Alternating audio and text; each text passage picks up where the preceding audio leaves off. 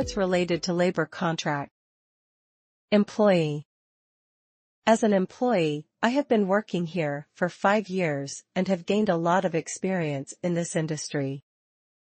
The employee was promoted to a higher position due to his outstanding performance. Employer. The employer is responsible for providing a safe working environment for all employees. The employer was impressed with the candidate's qualifications during the interview. Contract. Contract states that the employee is required to work 8 hours a day, 5 days a week. We need to review the contract carefully before signing it. Salary. The company offers a competitive salary and benefits package to attract talented employees. The employee negotiated a higher salary during the annual performance review. Benefits. The company provides various benefits, such as health insurance and retirement plans, to its employees.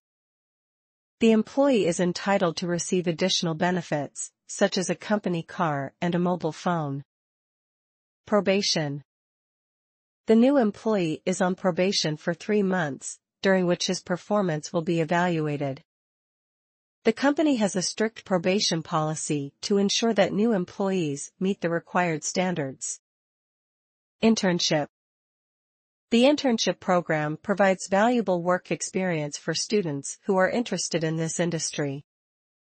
The intern was able to apply the knowledge he gained from school to real-world situations during his internship. Congratulations on completing the challenge.